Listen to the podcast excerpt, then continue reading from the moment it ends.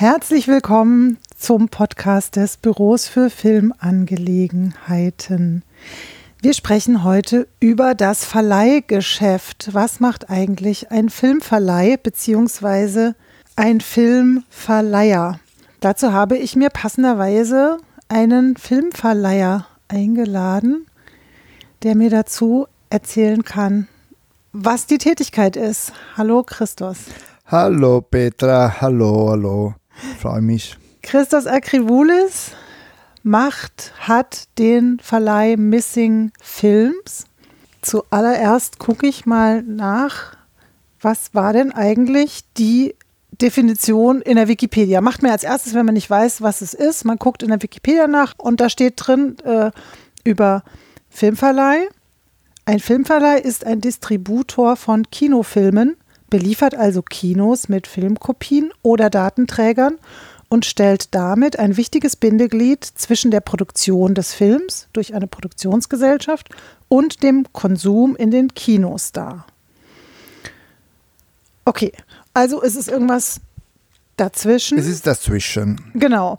Und es gibt es schon sehr, sehr lange. Also nicht ganz so lange wie Filme und das Kino selbst. Am Anfang lief das noch ein bisschen anders, aber schon so 1902, 3, 4, 5 ähm, gab es die ersten Verleiher und in den Zehnerjahren des 19., 20. Jahrhunderts, also ab 1910, gab es auch schon so richtige ähm, äh, Monopolkämpfe und so weiter. Ich habe da ein bisschen nachgeguckt, ganz spannend, was da schon so äh, stattfand.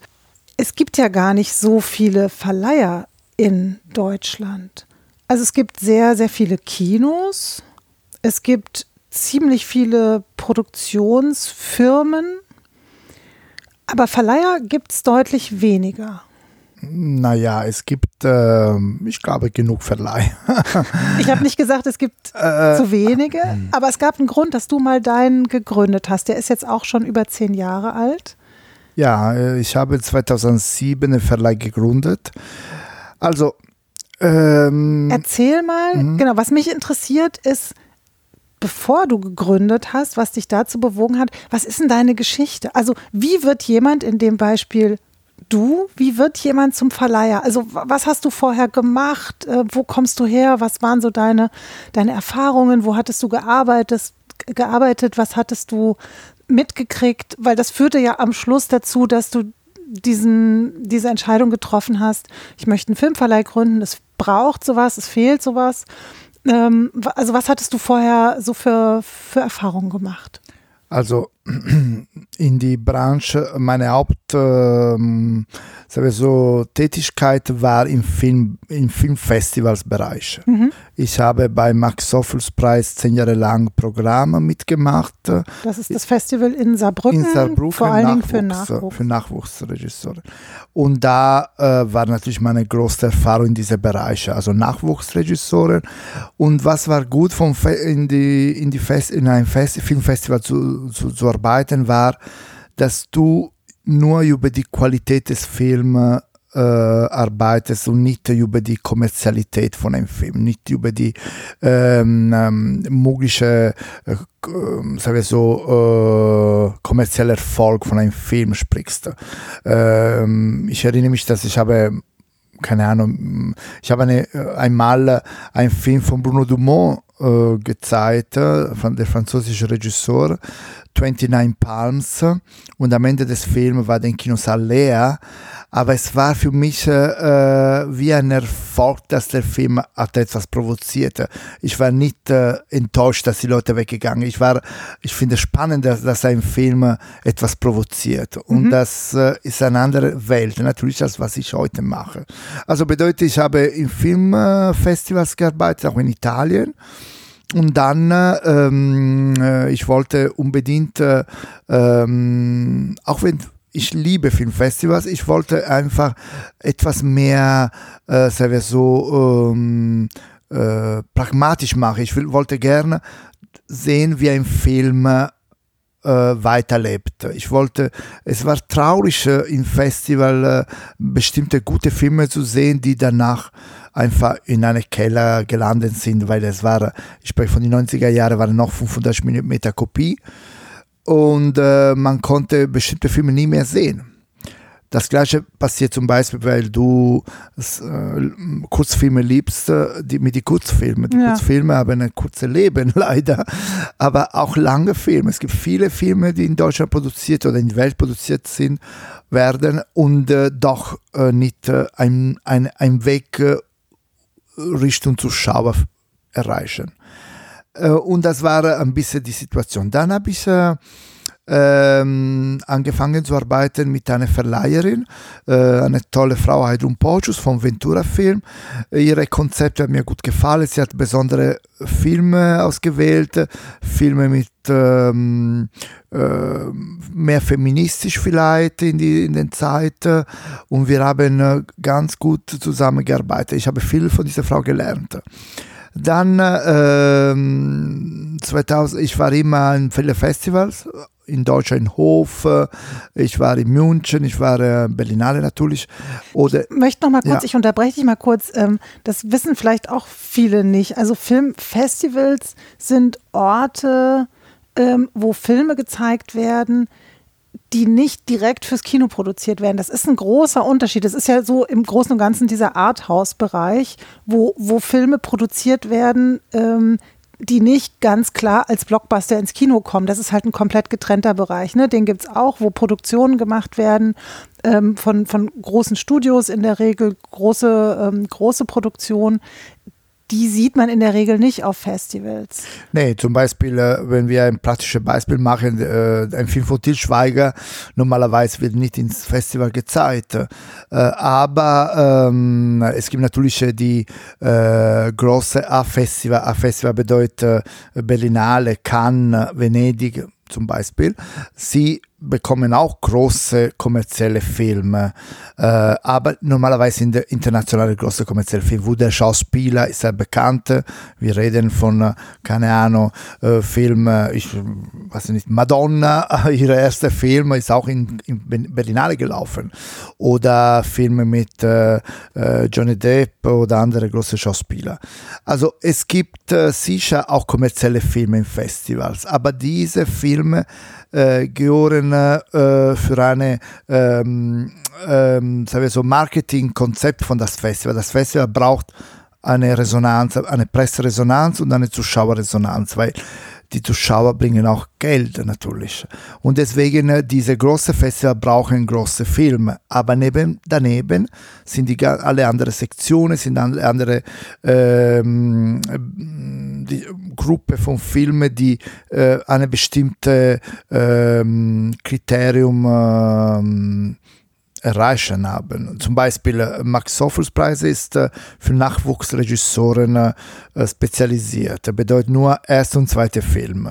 Dann gibt es andere Festival, die sind nur für Dokumentarfilme, dann Festival, die nur für ähm, experimentelle Filme und so weiter.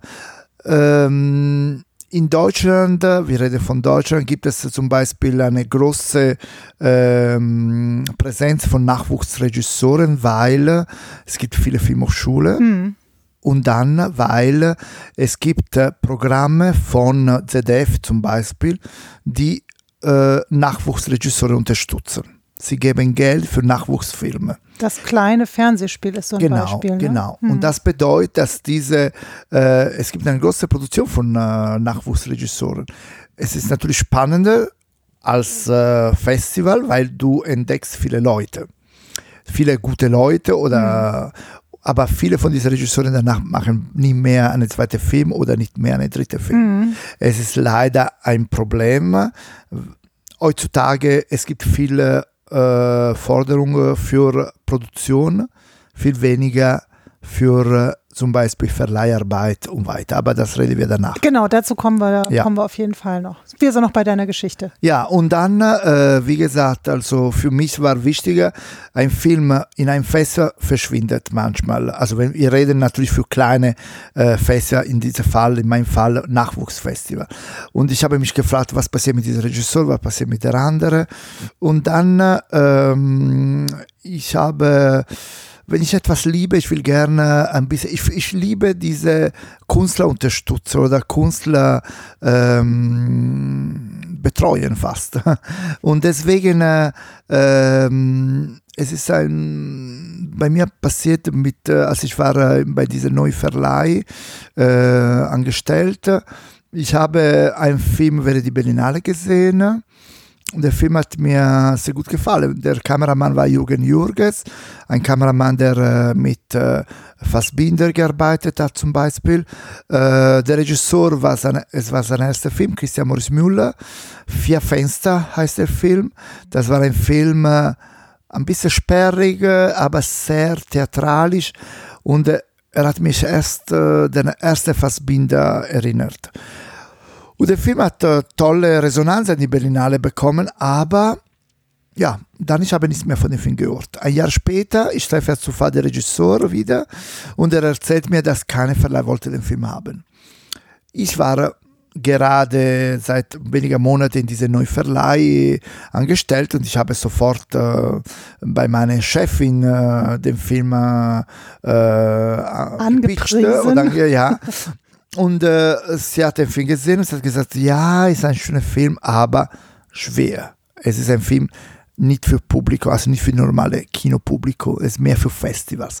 Weil man muss auch sagen, dass heutzutage Filme für Festivals ist auch ein Begriff. Also das sind mhm. nicht nur Filme für Kino. Viele Filme werden produziert und werden nur ein Festivalleben haben. Wenn man denkt, dass in Deutschland im Moment gibt es 80 Filmfestivals und bedeutet, ein Film, wenn er läuft schon in sechs Festivals, hat schon eine gute, äh, eine gute Karriere gehabt. Äh, auch weil äh, die Zuschauerzahl im Festival sind natürlich mehr als ein normale Kinozuschauer, weil mhm. Sind große Säle und weiter und weiter. Also, zurück an diese Film, Vier Fenster. Der Regisseur, ich war ein bisschen enttäuscht, weil ich habe gedacht, ein guter Film muss ins Kino kommen. Der Film war für Kino gedacht. Und äh, der Regisseur mh, hat mir erzählt, ja, mein Produzent ist auch enttäuscht. Wir haben drei 35 mm Kopien im Keller. Wir haben 200 Plakate schon gedruckt. Wir haben Postkarten gedruckt. Und der Film ist da, niemand kann den Film sehen. Und dann äh, meine Chefin, äh, von ehemalige Chefin, hat mir gesagt, machst du allein, nimmst du dir diese Materialien, die 35 mm Kopie, die Plakate, du musst kein Geld ausgeben, du musst nur deine Arbeit investieren und versuchst den Film allein ins Kino zu bringen. Ich hatte mit, äh, darüber mit äh, meinem besten Freund gesprochen und er hat gesagt, ja, machen wir einen Verleih. Und wir haben diese Firma gegründet, Missing Films das Wort Missing hat auch eine Verbindung mit diesem Gefühl, man muss bestimmte Filme retten, äh, suchen, finden und wieder ins mhm. Kino bringen. Und da war unser erster Film Vier Fenster. Wir haben tolle Presse bekommen und äh, nicht so viele Kino. Natürlich, der Film war nicht so einfach und meine, meine äh, sagen wir so, äh, Erfahrung war auch nicht so groß. Aber der Regisseur danach hat äh, weitergearbeitet, er hat einen zweiten Film gemacht, er hat Theater gemacht. Ich finde, ich, ich finde trotzdem was sehr schön. Aber für mich war wichtiger der zweite Film, weil äh, eine junge Regisseurin äh, mit ihrem ersten Werk hat, mir, hat mir geschrieben, Julia von Heinz. Ihr erster Film war Was am Ende zählt. Sie hat mir den Film gezeigt. Ich habe gedacht, naja, der Film ist eine kommerzielle Film, ist ein Film für Kino, aber sie braucht eine große Verleih. Ich, für mich war es sehr wichtig, die Künstler zu unterstützen. Ich wollte nicht unbedingt einen Film haben und danach mit dem Film nur in zwei Säle laufen. Ich habe gesagt, der Film kann auch in 30 Säle, kann gut funktionieren. Und ich habe an die Regisseurin gesagt, ich habe gesagt, äh, sprich mit einem anderen Verleih, sie haben sicher Lust, weil der Film ist echt gut. Und sie hat gesagt, ja, ich habe mit einigen gesprochen, aber sie wollte den Film nicht haben. Aber du hast äh, den Mut, diese andere Film, äh, du hast den Mut gehabt, diese andere Film ins Kino zu bringen, äh, diese vier Fenster. Vielleicht hast du den Mut, auch meinen Film ins Kino zu bringen. Ich habe gesagt, naja, in deinem Fall ist kein großer Mut, weil der Film ist echt perfekt für Kino. Der andere war ein bisschen mehr sperrig, war ein bisschen komplizierter. Und dann habe ich gedacht, okay, machen wir das. Und wir haben den Film ins Kino gebracht und dank äh, dieser ähm, Kinobewertung ist der, hat der Film den Deutschen Filmpreis gewonnen und die Karriere von Julia von Heinz ist gestartet. Und äh, sie hat, äh, der letzte Film war letztes Jahr 2020 im Wettbewerb in Venedig und das war dieses Jahr der Beitrag von Deutschland für den Aus, äh, ausländischen Oscar. Mhm. Das hat leider nicht, äh, war nicht in die enge Auswahl leider, aber ähm, es war super toll für ihre Karriere. Das ist total spannend. Dadurch, dass wir jetzt schon auf einige Jahre zurückblicken, ähm, hat sich da auch schon diese Entwicklung ergeben, von der du natürlich am Anfang äh, gar nichts ahnen konntest. Aber da komme ich vielleicht später nochmal drauf, ähm, denn das interessiert mich ja schon, dieses, dieses Gespür und dieses, diese Überzeugung, das finde ich ja total interessant, ähm, das zu haben. Zunächst würde mich mal interessieren, wie das so technisch abläuft. Also du hast von deinem ersten Film erzählt, du standest also da mit äh, muss man auch noch dazu sagen, heutzutage ähm, ist das ja alles sehr, sehr kompakt und vielleicht nur über Datenleitungen überhaupt noch äh, vorstellbar, wie ein Film an einen Ort kommt. Aber damals waren das riesige Kisten, die auch schwer waren, mit großen Rollen äh, von 35 Millimeter Material. Das heißt, ähm, du hattest also drei von diesen Riesenkisten äh, mit dem Film und hast dann angefangen, ich weiß nicht, Kinos in Deutschland anzurufen ja, und ja, ihnen das dann das so vorzuschlagen und ihnen ja, zu beschreiben, wie toll der Film ist?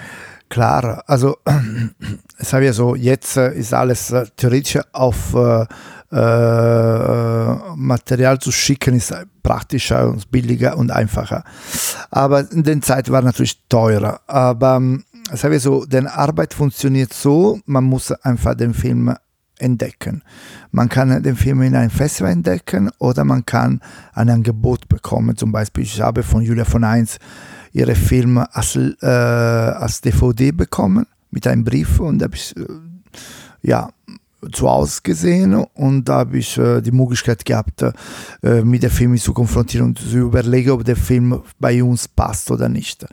Und äh, ähm, so funktioniert. Also, dass du ähm, erst äh, musst du den Film finden. Danach gibt es den äh, Aspekt, wo du mit der Produzent oder der Rechteinhaber äh, versuchst du zu handeln, um den Film zu bekommen. Normalerweise man kann einen Film kaufen, man zahlt eine Mindestgarantie, aber ein guter Produzent und ein guter Verkäufer versucht erst zu verstehen, ob der Verleih ist der passende Verleih für den Film weil es hat keinen Sinn, dass äh, man gibt da einen kleinen Film von einem jungen Student äh, von der Filmhochschule an einen großen Verleih, der vielleicht, äh, wenn der Film hat keine bekannte Name, wird der Film einfach nur äh, in ein Repertoire nehmen und nichts für den Film machen.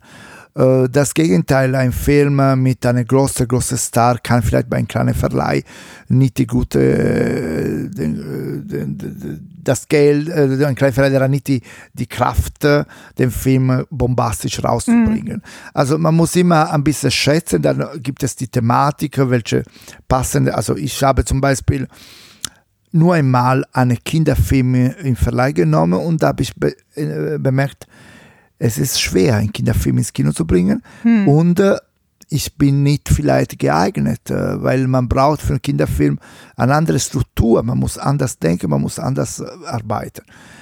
Und das ist der Grund, warum man muss einfach ein bisschen mm, eine, einen Film schätzen. Ein guter Film bedeutet nicht unbedingt, dass es äh, passt bei dir in deine Verleih, in deine Arbeit. Deswegen, ich sage, einige Produzenten und einige Weltvertriebe oder Rechteinhaber von den Filmen verkaufen die Filme nur an den Verleih, der mehr Geld gibt als Mindestgarantie. Und das ist manchmal ein doofer, großer Fehler, weil natürlich äh, sie bekommen in dem Moment, keine Ahnung, 10.000 Euro, aber danach sie werden den Film nicht mehr im Kino sehen oder nie irgendwo. Und das ist einfach traurig. Also ich habe, ähm, ich habe mittlerweile 120 Filme im Verleih mhm. in 14 Jahren. Und äh, ich habe versucht immer zu erklären, dass meine, ähm, ich habe viel Respekt für den Film als Kunstwerk. Und natürlich daneben auch an der Künstler, bedeutet an der Regisseur. Es ist wichtiger für mich, dass der, äh, wenn ich kaufe einen Film, dass der Film korrekt äh, ins Kino kommt und auch, dass der Regisseur eine Chance für seine äh, Entwicklung, seine Karriere bekommt. Ich, ich konnte nicht äh, in die Nacht schlafen, wenn ich einen Film nehme und ich nicht das Beste für diesen Film gebe. Und das ist, äh, ich finde, meine Idee. Und deswegen, ich bin auch stolz, dass einige äh, junge Regisseure noch heute sagen, dass dank unserer Arbeit und meiner Arbeit oder von meinen Kollegen ähm, sie ihre Karriere äh, gemacht haben. Das finde ich auch sehr, sehr wichtig. Hm. Ähm, ja. ähm, du sagtest die Rechteinhaber. Das ist ja auch nicht, ähm, nicht immer die Produktionsfirma. Manchmal kommen die Regisseurinnen oder Regisseure einzeln auf dich zu. Manchmal ist es eine Produktionsfirma. Dann gibt es noch einen Weltvertrieb. Was ist genau ein Weltvertrieb? Hm. Warum braucht man die? Also der, äh, ein Film, zum Beispiel von einer Filmhochschule, äh, wird, die Rechte sind von der Filmhochschule. Hm ein Film, äh, ein Regisseur, der mit seiner kleinen Kamera dreht einen Film äh, zu Hause mit seiner Oma und zwei Freunden. Ich weiß gar nicht, warum mir das bekannt vorkommt. Reden wir von, natürlich von Axel Ranisch und Dicke Mädchen. In dem Fall war der Film, äh, er, hat, er war Regie, Produzent, Kameramann, äh, er hat alles gemacht. Und deswegen, er hatte alle Rechte von dem Film. Natürlich, er war schlau genug, dass die Musikrechte waren, äh, hatte die Musikrechte geklärt, er hat alles geschafft, dass er alle Rechte hatte. Und deswegen, er war der Einzige, der konnte mit dem Film etwas machen. Mhm. Das war, sagen wir so, der einfach, einfachste Fall. Aber wenn ein Film zum Beispiel äh, groß ist, äh, der Produzent oder der Rechtenaber, der konnte der Regisseur, der Produzent, äh, der, die Filmhochschule, sucht jemand, der verkauft den Film, weil sie es schaffen nicht selber zu verkaufen.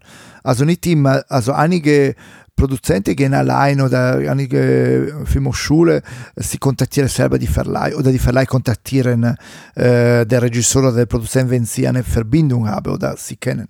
Aber viele andere suchen einen Weltvertrieb, bedeutet einen internationalen Verkäufer, der diese als Arbeit macht. Er bringt Filme, er verkauft Filme.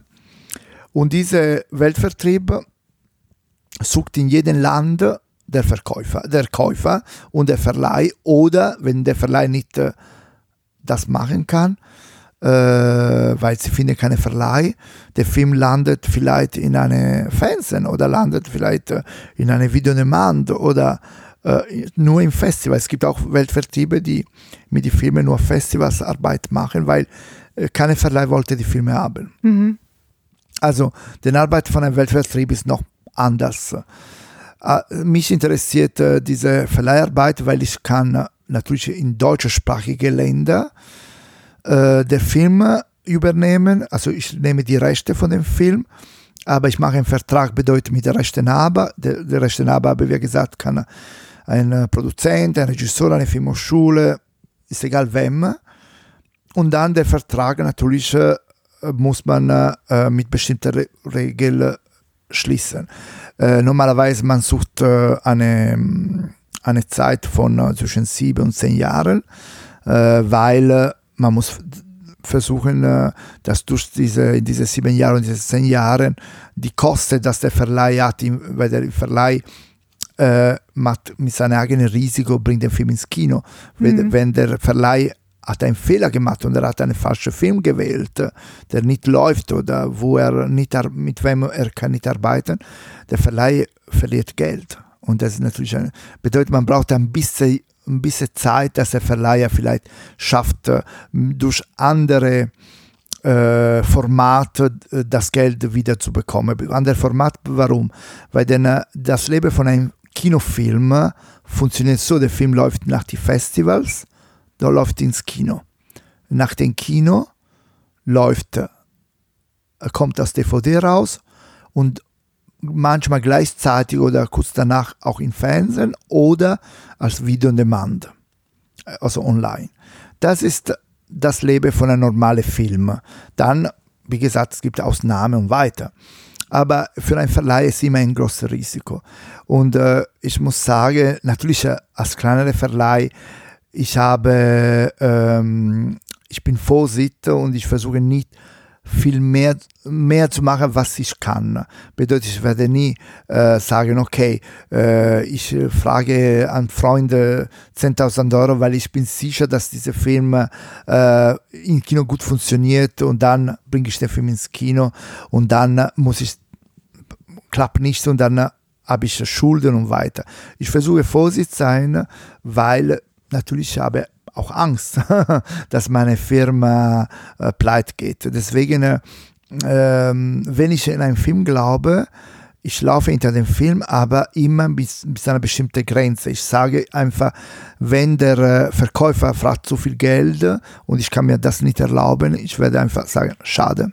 Ich, äh, wir verpassen diese Chance, diese Zusammenarbeit. Ah, stelle ich mir gar nicht so einfach vor, denn wenn du von dem Film mal wirklich begeistert bist, und das ist ja das, was dich antreibt, ähm, dass du dann diese Grenze auch tatsächlich ähm, hast. Aber ich mache das. Aha, ja, ist das also schon oft andere Verleiher, weiß ich, das haben manchmal, aber ein paar Verleiher sind auch in, äh, in Pleite gegangen. Sie haben, in, sie haben Insolvenz gehabt, weil sie haben zu viel Geld in eine Firma, in Film investiert oder ähm, und dann hat nicht geklappt. Nee, aber zum Beispiel, äh, mh, wir wollen wir mit Beispielen sprechen. äh, Sehr gern. Der Film äh, The Cake Maker der äh, Kuchenbacher Backer, äh, von äh, Ophir äh, Greizer, ein israelischer Regisseur, der in Berlin lebt, ist eine deutsche israelische Koproduktion. Ich hatte den Film gesehen, ein erstes Mal in Carlo Vivari. Ich war begeistert von dem Film. Aber der Weltvertrieb, ein großer Weltvertrieb, französischer, wollte unbedingt ähm, äh, große, große Verleih haben und fette Geld. Der Film hat eine schwule Thematik und diese schwule Thematik hat bestimmte große Verleih ein bisschen unsicher gemacht, weil leider noch heute äh, man denkt, naja, schwule Filme oder nicht schwule Filme, das ist falsch. Ein Film ist gut oder schlecht oder nicht gut. Basta, aber das ist ein anderes Thema. Und äh, äh, am Ende ähm, gab es nur zwei mh, Verleihen, äh, die unbedingt den Film wollten. Die wollten auch äh, Geld geben, äh, kaufen mit Geld und sie haben gesagt, äh, aber es sind Verleihe, die arbeiten nur mit schwule Publikum. Bedeutet, sie haben ihre Zielpublikum, sie suchen nur dieses Zielpublikum. Der Film wäre vielleicht mit einer schönen Cover, vielleicht erotische Cover, äh, einfach äh, danach in eine ähm, schwule Buchhandlung gelandet und basta. Ähm, ich habe dank meiner Arbeit äh, in den letzten Jahren geschafft, an den Weltvertrieb äh, zu zeigen, was ich äh, bis jetzt gemacht habe. Auch mit schwulen Filmen.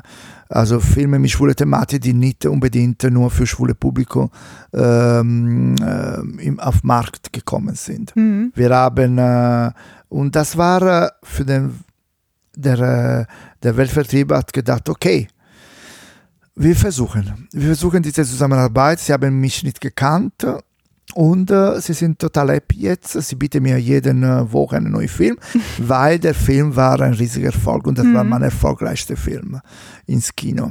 Und äh, weil ich habe den Film geliebt und wir haben echt viel zusammen viel gearbeitet, für den Film gearbeitet und es ist sehr, sehr gut gelaufen. Und äh, du hast recht, wenn ich einen Film liebe, ich bleibe dahinter, ich, ich bin wie ein Hund mit seinen Knochen, ich bleibe da und ich warte, dass äh, ich versuche das zu bekommen. Aber es ist nicht so einfach. äh, Also tatsächlich äh, manchmal Geld ist ein gutes Argument. Auf jeden Fall. Passiert das denn oft oder ist es schon oft vorgekommen, dass du wirklich dann zurückziehen musstest, weil, ähm, weil das aus finanziellen Gründen nicht ging? Ja, auch jetzt äh, vor kurzem ist es passiert. Wir haben einen wunderschönen griechischen Film gesehen, eine tolle ähm, äh, Weltvertrieb. Wir haben äh, lange Gespräche gehabt. Der Film ist ein Film, der viele Preise schon gewonnen hat und äh, ähm, ja, wir konnten nicht anbieten, was ein anderer Verleih bieten wollte. Wir denken, dass immer noch, dass der Film bei uns passt besser, aber leider der Weltvertrieb hat etwas anderes entschieden. Mhm. Es passiert, leider. ich stelle mir das total schwierig vor, um einen Film zu verhandeln. Also Verhandlung ist ja eine knallharte Sache. Ne? Sind es jetzt 5.000 oder 10.000 oder so? Also die Summe ist ja irgendwie so ganz konkret, aber ein Film als, als Kunstwerk und gleichzeitig als etwas, das an ein Publikum verkauft werden muss, ist ja sowas Abstraktes. Ähm, Ey, warum ist abstrakt? Also, Weil man es so schwer vorher schätzen kann. Also so ein Verfolg und so ein, so ein, wie viel spielt der ein und mit welchen Summen gehe ich da hantieren. Ja, wenn du kaufst eine französische Komödie wie Monsieur Claude, du weißt ganz genau, das gibt es ein äh, Publikum, der will den Film sehen, weil Komödie funktioniert, weil Französisch funktioniert und weiter und weiter. Man muss eine, äh, rechnen, äh, wie viel Geld äh, kostet dir den Film, weil du musst natürlich äh, synchronisieren. Mhm. du hast, jeder Film hat einen anderen Weg. Ein Film wie Monsieur Claude äh, muss synchronisiert werden, weil sonst du erreichst nicht äh, die genug Zuschauer, um deine Kosten zu decken. Ja. Dazu kommt auch natürlich Filmforderung, Verleihforderung. Du bekommst auch Unterstützung, finanzielle Unterstützung von die entweder regional, zum Beispiel in Berlin von Medienbord oder in, äh, in Düsseldorf von NRW Stiftung und so weiter. Und dann es gibt die, die, die Deutschlandforderung, das ist FFV oder BKM. Also bedeutet, du kannst Unterstützung bekommen, du musst einfach klären, zeigen, was hast du vor mit dem Film. Und natürlich diese, insbesondere die regionalen Forderungen, versuchen zu unterstützen äh, Filme, wo ein kommerzieller Aspekt da ist. Äh, bedeutet, ähm, ein Film, der sicher gut laufen wird, die fordern und sagen, okay, wir geben dir Geld sowieso, du zahlst uns zurück, weil das mhm. Geld ist nur ein Darlehen.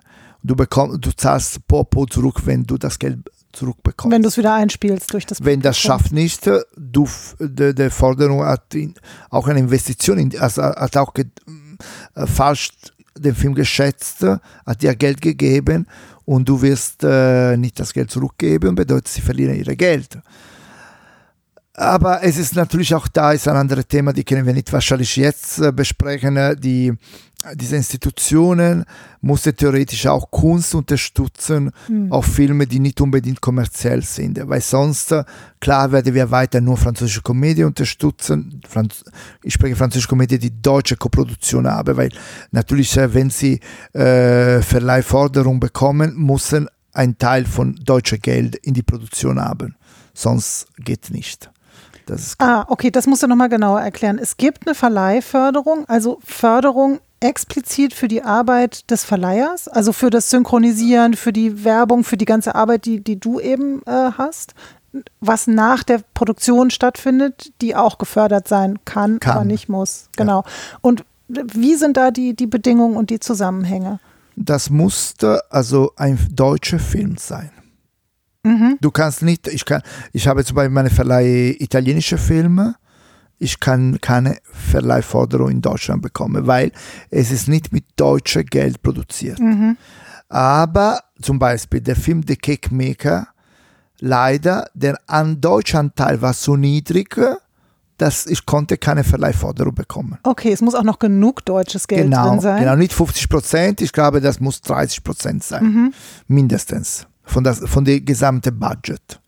Okay, aber auch dann ist es erstmal nur eine Voraussetzung, aber die, ähm, die Förderinstitution entscheidet dann nochmal, ob sie ja, den Verleih Ja, du musst fördern. einen Antrag stellen mit äh, deinem ganzen äh, Verleihkonzept, Marketingkonzept und alles, was du machen willst und mit was willst du das Geld äh, benutzen, für was willst du das Geld benutzen und dann, es gibt eine Jury, die, äh, die verschiedenen äh, Projekte äh, schätzt und dann bekommst du entweder die Summe, die du, äh, an, die du angefragt hast, oder weniger.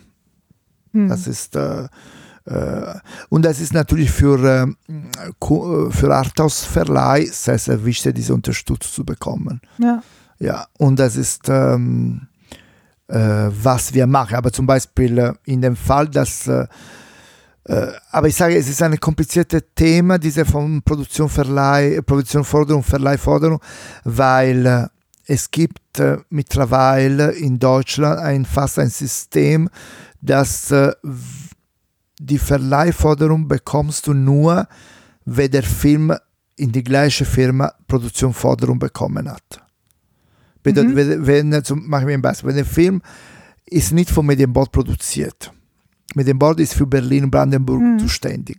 Ich habe meinen Sitz in Berlin und der Film ist nicht ihr produziert, aber es ist ein deutscher Film. Ich werde einen Antrag stellen, sie werden 99% mir nicht das Geld geben. Also trotzdem es ein deutscher Film Ja, ist. Das trotzdem. war dann für die deutschen und auch Filme wenn der Film kommerziell ist oder ein Film, der funktionieren kann und weit, sie werden mir nicht das Geld geben, weil sie haben Interesse, dass die Filme, die sie selber produziert haben, ins Kino kommen. Weil sie werden auch die Verleih, das, die Summe, die sie für die Verleihforderung auf die Seite gestellt haben, sie werden lieber für ihre eigenen Filme äh, wir so, geben. Okay, weil der Topf nicht unbegrenzt ist, beschränken die sich quasi auf Ja, aber es so. so, Ist nicht ab- offiziell. Nee, ist nicht offiziell. Mhm, Okay, aber es ist die Erfahrung eines Ja. äh, Verleihers. von vielen Verleihen. Aber BKM zum Beispiel äh, kann ein bisschen anders, arbeitet mehr über Kunstprojekte, deswegen, auch wenn ein Film ist nicht äh, in, äh, irgendwo finanziert, äh, bekommt äh, Unterstützung, äh, kann Unterstützung bekommen. So. BKM ist äh, die. Bundesbeauftragte für Kultur und Medien Ja. und damit genau die Filmförderung FFH. Aber wie gesagt, es ist ein Thema, das ist so groß und so breit, dass es äh, jetzt vielleicht zu. genau, das machen wir vielleicht auch nochmal äh, extra zum Thema Filmförderung, aber es ist für dich natürlich ähm, ein ganz wichtiger Teil. Das heißt, du musst wissen, wo du hingehen kannst, wer eventuell was fördert und ähm, musst das ja auch wissen, weil die Summen, die da ähm, zu kriegen sind, spielen ja für deine Entscheidung, ob du den Film übernehmen, also Nein, kaufen äh, kannst. nein, du kannst äh, erst musst du, äh, du musst einen Vertrag haben mit dem Film. Das heißt, du musst eigentlich schon den Film gekauft haben, bevor du weißt, ob du sonst kannst du kriegst. keinen Antrag stellen, ja. Okay, das ist natürlich dann jetzt auch eher so eine Erhöhung des Risikos. Ne? Ja, natürlich, weil es, es ist nicht ähm, jetzt, äh, wenn du das über das Thema redest, kann ich dir sagen oder äh, erzählen, dass ähm, bestimmte Verleih werden nicht so bekommen manchmal Stress, weil sie arbeiten in dieser Form. Wenn sie keine Verleihforderung bekommen, nachdem sie den Film gekauft haben, sie werden den Film einfach versuchen, äh, entweder nichts ins Kino zu bringen oder einfach zurückzugeben. Und für meine, äh, sagen wir so, für meine äh, Moral ist das äh, unverschämt. Und deswegen, äh, es ist schon passiert, dass ich habe keine Verleihforderung für, für bestimmte Filme bekommen. Und äh, habe ich trotzdem gesagt, okay, der Film muss trotzdem ins Kino kommen. Und bedeutet, man muss mit mehr Stress, mit weniger Geld, mit Kreativität, mit äh, ähm, doppelt arbeiten, aber es war für mich sehr wichtig. Ich mache ein Beispiel. Jetzt, äh, vor letztes Jahr, ich hatte diesen Film, äh, diesen Dokumentarfilm Schischinette. Äh, die Geschichte ist eine deutsche Produktion. Äh, erster Spielfilm, Dokumentarfilm von einer jungen Regisseurin, Nicola Alice Hens. Der Film äh, erzählt von einer hundertjährigen Dame, Frau, Franzosin, die während des Zweiten Weltkriegs die ähm, französische äh, Armee unterstützt hat und sie ist als Spionin nach Deutschland gekommen, weil sie konnte auch Deutsch sprechen und sie hat Informationen bekommen, wo die Nazi waren, wie kann sie bestimmte Leute retten und sie hat viele Juden geholfen und weiter und weiter. Das ist ein spannender Dokumentarfilm, voller Leidenschaft. Äh, der Film ist, war, kann man sagen, war vom Medienboard produziert und von RBB. Also ich habe den Antrag gemacht für äh, Verleihforderung bei äh, im, Nordmedia, äh, bei, äh, Entschuldigung, bei Medienboard. Die Antwort war, nein, wir finden, dass der Film hat keine große Chance ins Kino. Sie haben den Film nicht Oha. gefordert. Ich habe gesagt, das kann nicht sein. Wir haben danach äh, einen Antrag bei BKM und sie haben uns zugegeben, zugesagt. Und wir haben Gott sei Dank dieses Geld bekommen und der Film ist ins Kino gelaufen, total gut, Festivals. Der Film läuft noch äh, als äh, Video Demand äh, weiter und weiter. Alle fragen nach dem Film, auch für die ähm, Schule äh, als Unterrichtsmaterial. Hm. Und äh, das merkt man, dass äh, diese Gremium, von diesen äh, Institutionen nicht immer einen richtigen Blick haben ne? oder nicht äh, alles sehr korrekt äh, entscheiden. Ja, offensichtlich nicht. Ähm, Nochmal zurück zur Reihenfolge ähm, des Films. Du hast verhandelt, du hast ihn eingekauft, ähm, du hast ihn synchronisiert, wenn es notwendig war. Also ich mit meinem Verleih habe ich eine Auswahl gemacht. Meine Filme laufen nur original mit Untertiteln. Bedeutet, ah, ich will keine Synchronisation.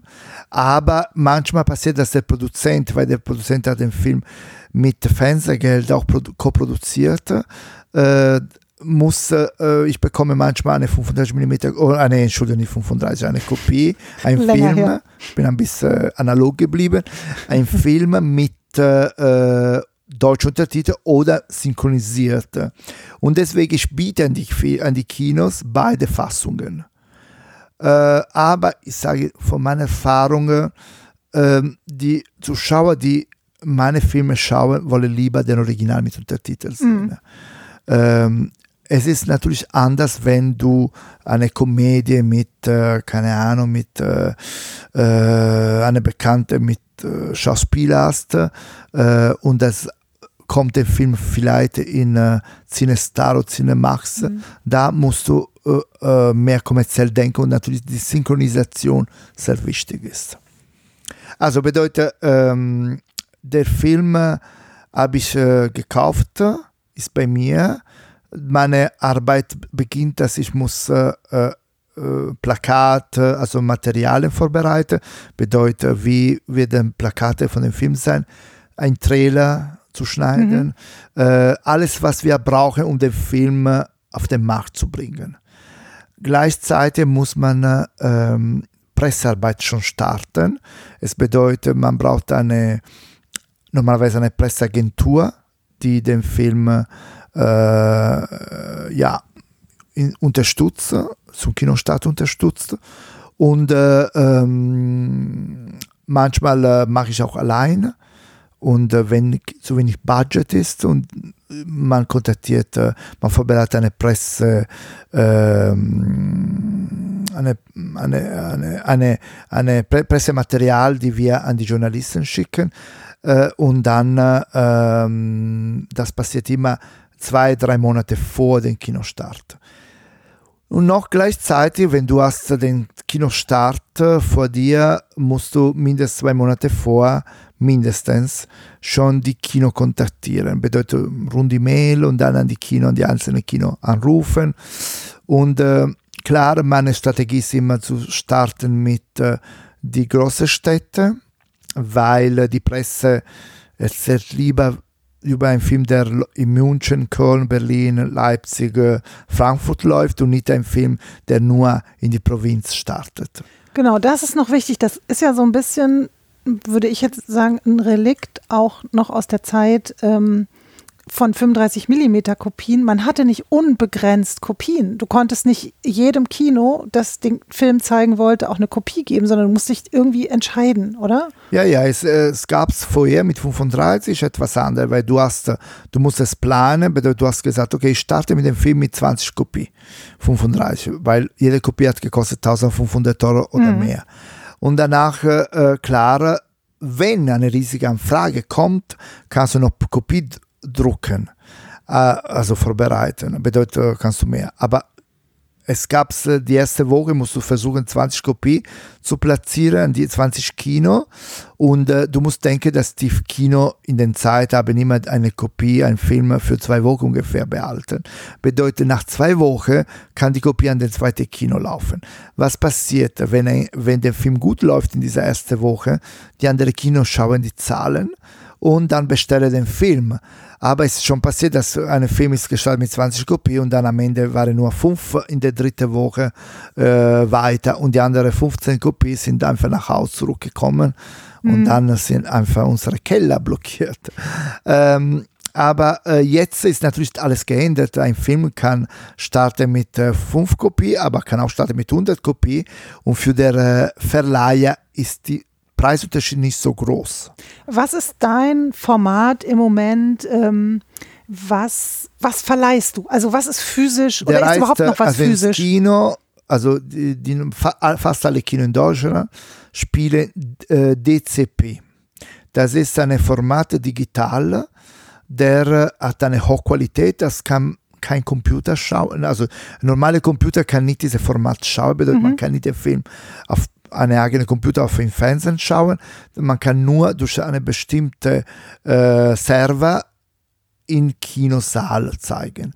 Es ist eine Qualität, äh, aber es gibt äh, natürlich neben, daneben anderes Format, weil zum Beispiel es gibt kleine Kino, die haben eine erste Saal, sie haben drei Säle, die Hauptsaal ist im DC, DCP Format und dann es gibt die kleinere Saal mit nur 20 Plätze, wo sie spielen nur Blu-ray. Und mhm. dann, ich muss mich vorbereiten, dass Einige Verleihe wollen nur DCP, keine Blu-ray.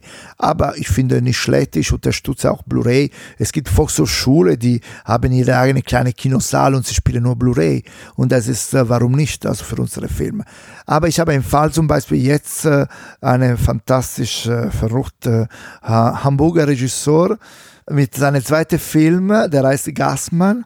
Er hat den Film auf 35 gedreht, weil er ist ein großer Fan von 35 mm und wir starten den Film irgendwann, wenn, die, wenn das möglich ist, mit DCP und mit 35 mm. Yay. Und das ist schon interessant. Es gibt Kino, die mhm. das noch haben, die ja. diese Chance noch haben. Ich spreche von uh, kommunales Kinos fast immer ja. oder Filmmuseen oder einige kleine Kino. In Berlin zum Beispiel, es gibt äh, das Kino Lichtblick, das Kino Bundesplatzkino, äh, Krokodil, äh, Arsenal natürlich. Äh, die noch 35 mm Projektor haben. Die haben sie einfach quasi stehen lassen, nicht ausgebaut und haben die digitale Projektion mit dazu gebaut, wenn es platzmäßig ging. Und sie wussten, dass sie immer mal wieder gerade alte Sachen spielen, ne, wo es ja, halt nur. Die Programmkinos äh, kennen oft äh, Kopie von, äh, von die Deutsche Kinemathek oder von anderen Filmmuseen spielen, ja. insbesondere für Retrospektive oder etwas anderes. Und natürlich viele von diesen Filmen sind nur die analoge, sind noch nicht digitalisiert. Ja. Deswegen äh, wenn, diese, wenn ein Kino solche Programm machen will, muss eine 35 mm Kopie noch haben. Genau, und dann in der Regel zwei Projektoren, weil man muss ja immer ja, das ja. mit dem Überblenden. Ich weiß nicht, ob wir darüber schon mal geredet haben, aber das ist, äh, ist vor allen Dingen auch eine Platzfrage. Also ähm, Kinos äh, haben ja deswegen auch wirklich große Räume hinter den, hinter den Sälen, weil da diese Maschinen äh, auch stehen oder eben früher standen womit verdienst du am Ende das meiste Geld? Also, das Geld kommt für einen Filmverleih von der Eintrittskarte. Mhm. Also es ist so, dass die, die Eintrittskarte, keine Ahnung, 9 Euro für einen normalen Arthouse-Film, wird geteilt zwischen den Kinobetreiber, also das Kino, und der Verleih. Bedeutet, es gibt äh, verschiedene Prozent. Wenn der Film ist ganz neu, kannst du 45 Prozent äh, als Verleiher bekommen oder auch 50 Prozent. Wenn der Film ist ein bisschen älter, der Verleih macht Rabattpreis. Bedeutet, der Verleiher bekommt vielleicht, keine Ahnung, 38 Prozent ne, von, die, von den Ticket. Und dann, äh, klar, das ist das Geld, das kommt bei dem Verleih und danach jeden sechs Monate oder jedes Jahr, jeden äh, Vertrag ist anders. Der äh, Verleiher macht eine Abrechnung mit der Rechtenabe des Films, der ursprüngliche Rechtenabe. Weil äh, klar, der Verleiher muss ein Teil von dir, ein Name an der Rechtenabe geben. Es kann sein, dass der Film ist gefloppt und äh, der Verleiher verdient kein Geld, aber auch der Rechteinhaber bekommt kein Geld, bedeutet, mhm. alle bekommen kein Geld. Auch der Kinobetreiber. Wenn der Film gut läuft, alle sind sehr happy, weil es gibt Geld für alle. Das heißt, zuerst muss der, der, die Kinobetreiberin mit dir abrechnen und sagen, in dieser Woche waren am Montag 50 Leute da und am Dienstag 70 und davon waren 13 ermäßigt und so weiter. Denn das ja. Spielt ja eine Rolle dafür. Äh, es ist ein Formular mhm. und äh, diese, diese, Abrechnung ist immer Woche pro Woche. Und äh, Kinowoche, in, Kinowoche tatsächlich, ja. also Donnerstag bis Donnerstag. Donnerstag, Donnerstag bis, bis, Mittwoch. bis, Mittwoch. genau. Ja. Aber natürlich, ein Film kann auch nur einen Tag laufen. Natürlich, äh, zum Beispiel Dokumentarfilme leider laufen äh, immer fast nie sieben Tage in einer Woche. Sie laufen vielleicht vier, fünf Tage oder weniger. Und äh, klar, er muss mit mir erst die erste Abrechnung machen und dann, äh, ich kann am Ende nach sechs Monaten oder ein Jahr alle meine ganze Aktivität mit den äh, Produzenten oder mit der Rechteinhaber abrechnen. Also das heißt, du hast äh, auch noch einen ziemlich großen Anteil Zettelwirtschaft oder Buchhaltungs- oder Dokumentationsarbeit. Ja, ja, du brauchst eine extra Person. Es mhm. ist eine riesige Arbeit, die Buchhaltung. Es ist eine große, große Arbeit. Ich muss auch sagen, was hast du vorher gesagt, es gibt weniger Verleiher. Tatsächlich, äh, die Verleiher, der Verleiharbeit ist eine Arbeit, der äh, sehr wichtig ist, aber das wird im Endeffekt finanziell nicht immer lohnen. Ein Produzent äh, kann vielleicht schneller Geld bekommen als eine Verleiher. Der Verleiher äh, hat mehr Risiko, weil du musst, äh, der Film muss gut laufen, der Film, also du weißt, äh, ein Produzent, äh, auch jetzt zum Beispiel in einer in eine Pandemiezeit, kann trotzdem einen Film produzieren. Mhm. Er bekommt Geld, wenn gibt es eine Produktionsforderung. Ein Verleiher kann auch eine Verleihforderung bekommen, aber wenn der Film nicht ins Kino kommt, du weißt, ne? und dann als werden wir die Filme ins Kino bringen, mit, äh, wo ein Kinosaal nur ein Drittel äh, gedeckt sein kann, das wird noch weniger Einnahme. Also für einen Verleih ist natürlich noch komplizierter.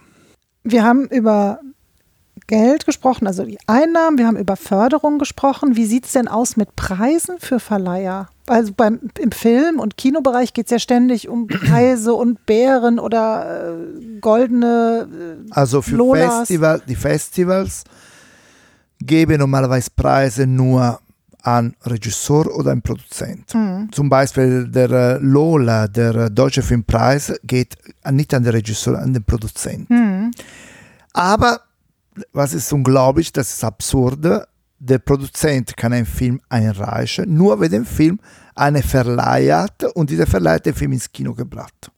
Und ins Kino muss der Film in einer bestimmten Zahl von Kopie gestartet sein und muss bestimmte Tage in einer Woche gespielt sein. Deswegen, der Verleih hat eine große, große ähm, Rolle für äh, den Deutschen Filmpreis, aber die Verleiher werden nie einen Teil von diesem Preis sehen. Und das finde ich auch nicht so korrekt. Wie ich sehe nicht so, ich finde auch nicht so gut, dass der Produzent allein den Preis bekommt, weil in der Fall die, die Regie hat auch eine große Rolle.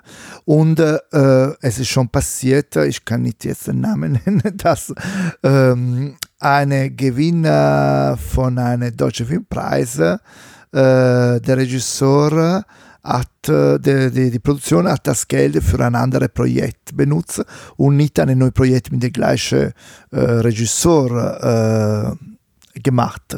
Und das war natürlich enttäuschend für, die, für den Regisseur. Ja, das ist auch äh, nicht unverschämt. Korrekt. Ja, das heißt ähm, an alle Regisseurinnen und Regisseure äh, der dringende Appell: Macht gute Verträge mit euren Produzentinnen, damit oh, am Schluss ja, ich glaube, es ist schwer zu sagen, weil äh, es, ist, äh, es ist schwer. Eine Produktion, ich glaube, du musst nur korrekte Produzenten treffen und die natürlich korrekt sind, wie alle, in alle Bereiche des Lebens. Es ist immer so, korrekte Menschen zu treffen. Aber wenn du, wie zurück recht. an die Preise, es gibt äh, tatsächlich ein paar Festivals, die mittlerweile auch einen Verleiherpreis geben. Mhm.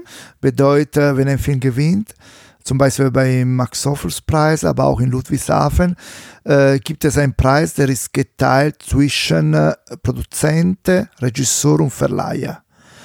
Und das ist ganz gut, weil äh, dieser Preis unterstützt den Film in dem Moment, wo der Film hat keinen Verleih.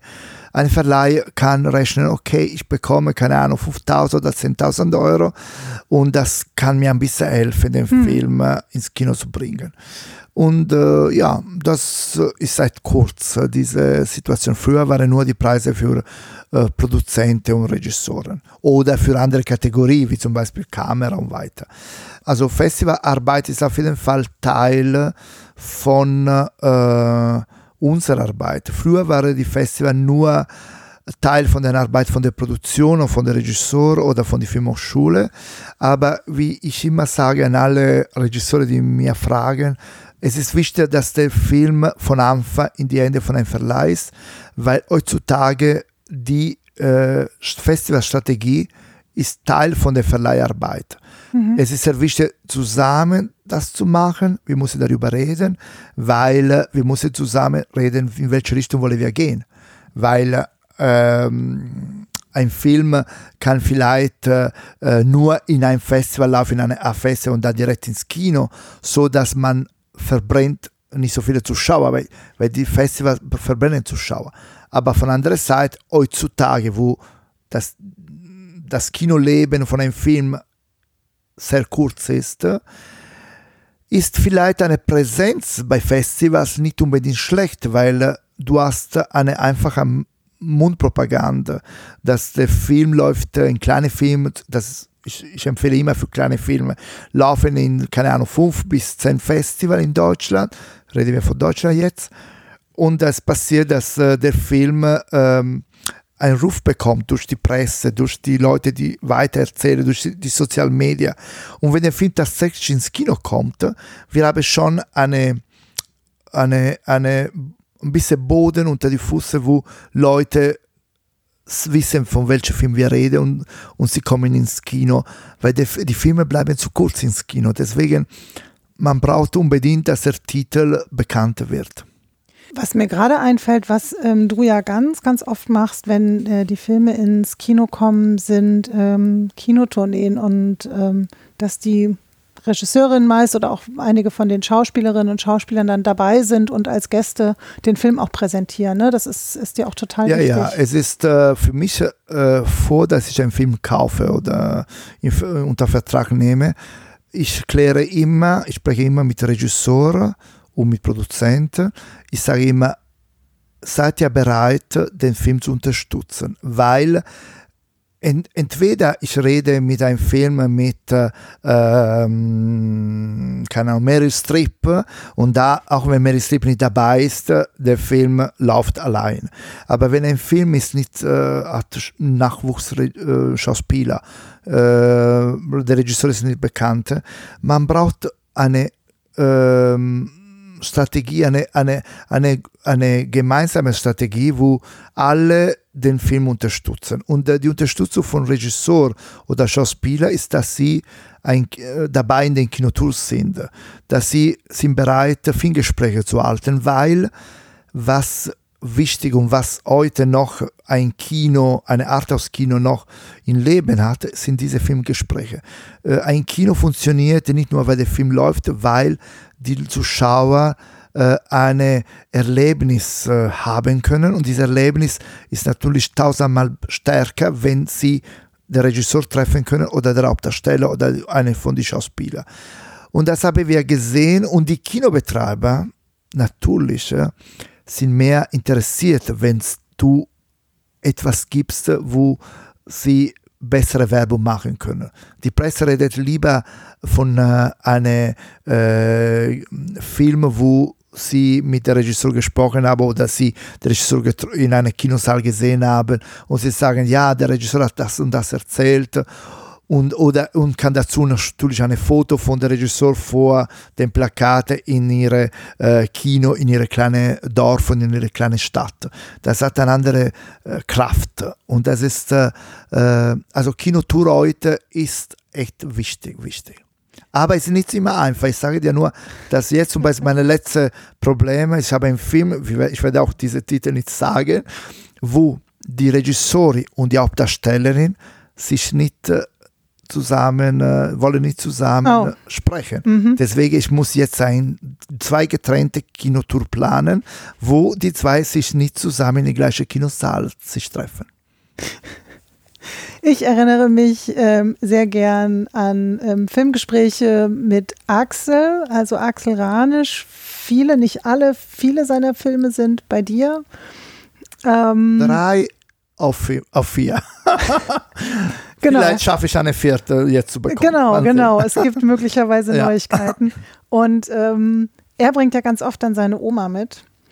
Das heißt, ich hatte selber schon äh, das Vergnügen und äh, die, die Ehre, ein äh, längeres Filmgespräch ähm, in einem Kino zu moderieren mit Oma Ruth und Axel und einem ähm, vollen Saal. Und das war fantastisch. Und sind Leute extra nochmal dazugekommen. Die hatten den Film schon gesehen und die sind nach dem Film noch reingekommen, weil sie das Filmgespräch so gerne hören wollten.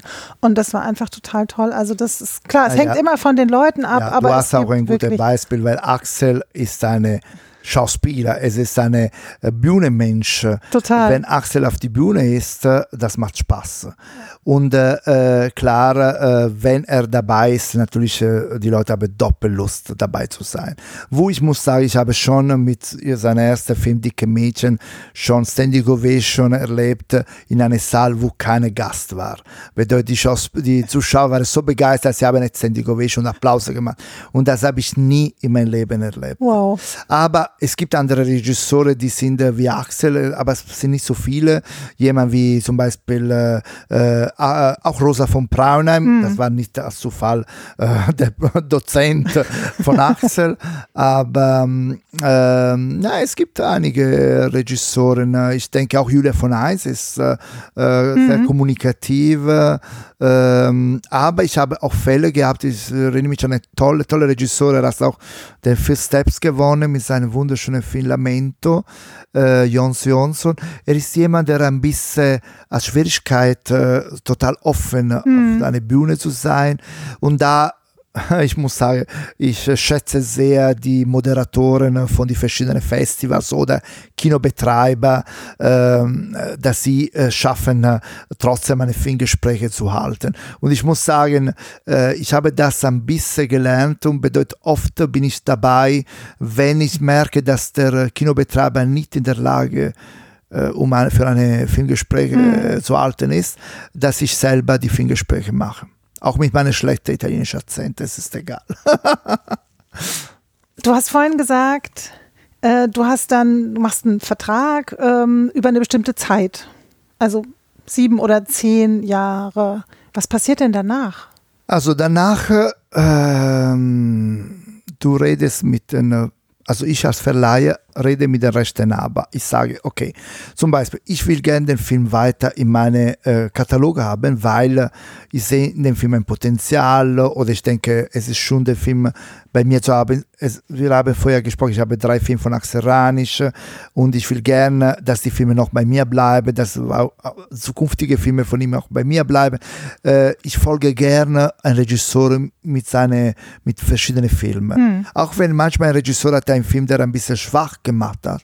Ich will gerne trotzdem weiter dabei bleiben, weil ich schätze diese Künstler und ich will gerne unterstützen. Es ist sehr wichtig in alle Kunstbereiche, dass diese Arbeit zu machen. Es ist was äh, eine Plattenfirma mit Musik macht, dass mhm. wenn ein Sänger hat ein zweites Album gemacht, das nicht funktioniert, die Plattenfirma muss weiter den Künstler unterstützen, weil der Künstler braucht auf jeden Fall äh, ein bisschen ähm, eine Zeit vielleicht für äh, nochmal Kreativität zu finden und weiter.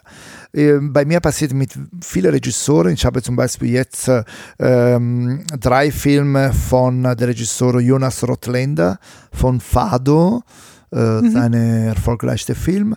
Aber jetzt haben wir schon den Vertrag unterschrieben äh, mit seinem neuesten Film, der jetzt äh, im Sommer dreht. Das wollte ich sagen. Das ist etwas geändert von früher. Jetzt immer mehr Verleiher in die Produktion involviert werden. Weil natürlich äh, es ist genau was habe ich gesagt, dass äh, die Festivalstrategie wird wichtiger, alles wird wichtiger, auch dass der, Verleiher sagt zum Beispiel an äh, der Produzent und an der Regisseur, vielleicht statt dieser Schauspieler nimmst du diese andere Schauspieler, weil der andere Schauspieler ist ein bekannterer Name oder funktioniert besser ins Kino und so weiter und so weiter. Also ein Verleiher hat eine größere Rolle und nicht nur zum Schluss, auch weil, wenn eine Produktion fordert und sieht, dass äh, der vielleicht schon in dem Film involviert ist, mhm. hat mehr Lust, Geld zu geben, weil es weiß, dass der Film auf jeden Fall im Kino landet. Ne? Also diese ist äh, die Situation. Aber der Film, äh, nach dass der Vertrag, sagen wir so, die sieben oder zehn Jahre äh, Rechte äh, vorbei sind, Äh, kann sein, dass der Produzent sagt, nein, die Zusammenarbeit war nicht so toll, ich will gerne nicht die Rechte verlängern. Und dann, er hat recht. Er nimmt den Film zurück und dann ist vorbei. Äh, in bestimmten Fällen, ich habe den Film nicht verlängert, kann ich sagen, nur zwei Fälle, weil äh, die Zusammenarbeit war für mich nicht gut, mhm. weil, äh, keine Ahnung, de, in einem Fall war äh, der Regisseur ähm, äh, hat hinter die Rücke von dem Verleih ähm, Filmvorstellungen gemacht äh, in bestimmte befreundete Kino, ohne uns zu sagen und natürlich äh, er hat das Geld kassiert und hat uns nicht gesagt. Natürlich hätten wir einen Rechtsanwalt genommen und weiter, aber für weniger Geld wollte ich nicht einfach diesen Stress haben. Aber es war natürlich eine Vertrauensproblematik. Mhm. Die, äh, die Vertrauen ist we war weg und ich hatte keine Lust mehr, mit dem Film zusammen zu, zu arbeiten, zusammenzuarbeiten. Mhm. Ja. Gehört zum Verleih auch immer oder automatisch noch sowas dazu wie Fernsehauswertung, DVD? Macht man das eher ausnahmsweise dazu oder wie läuft das? Also äh, natürlich ein Verleih versucht alle Rechte zu bekommen, die frei sind. Mhm. Aber wenn ein Film ist produziert von äh, kleinen Fernsehspielen, von ZDF, 3 Sat oder was man will, oder Arte zum Beispiel, klar, die Rechte sind schon weg, weil sie haben die Produktion, sie haben Geld an den Produzenten gegeben, um diesen Film schon von Anfang zu bekommen. Bedeutet, wenn ich einen Vertrag unterschreibe, leider die Fernsehrechte sind weg aber ich behalte die alte Rechte, die anderen Rechte. Keine Verleih. Früher, früher waren viele Verleih, die haben nur die Kinorechte genommen, die haben nur die DVD äh, oder äh, Rechte bekommen. Jetzt geht nicht mehr. Die, die Zahlen sind so wenig, zu niedrig in alle diese Bereiche, dass du kannst als Verleiher ein bisschen Erfolg haben, wenn du alle Aspekte bei dir hast. Aber ich kann dir sagen, ein Beispiel, ich habe vier Filme, wo ich habe nur die Kinorechte. Und das sind die vier Filme von Fellini. La Dolce Vita, Achtenalb, äh, Die Musikgänger und Julia und die Geister. Warum? Weil diese Filme seit Jahren sind verkauft für Video on Demand, für Fernsehen und für DVD bei bestimmten äh, Vertrieben.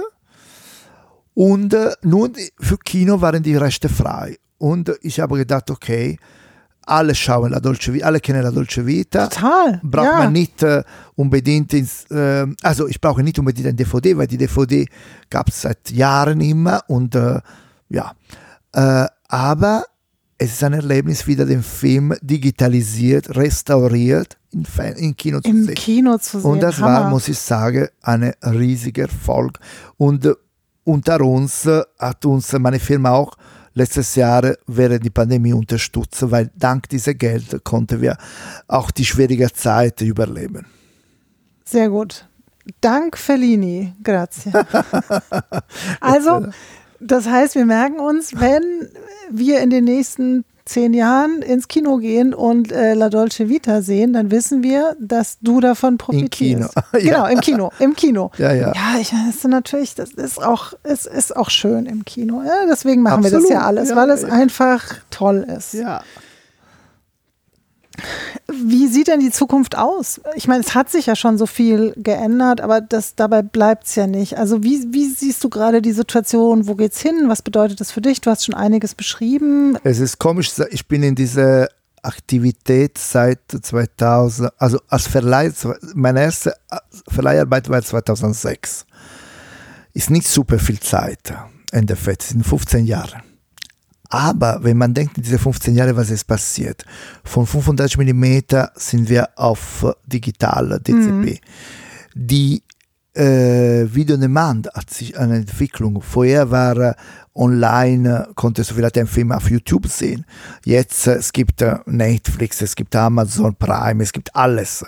Die Filme laufen überall und äh, alles endet und äh, natürlich alle haben Angst, dass die Filme jetzt äh, nicht mehr ins Kino laufen werden, aber nur digital. Ich denke immer, dass äh, Kinosaal ist ein Luxus, das wir alle haben wollen. Wir wollen gern mit Leuten sich, äh, uns treffen. Es ist genau du willst, äh, du kannst natürlich äh, alleine ein Teller Nudeln essen zu Hause oder was ist besser, wäre viel schöner in ein Restaurant mit ein paar Freunden dahin gehen.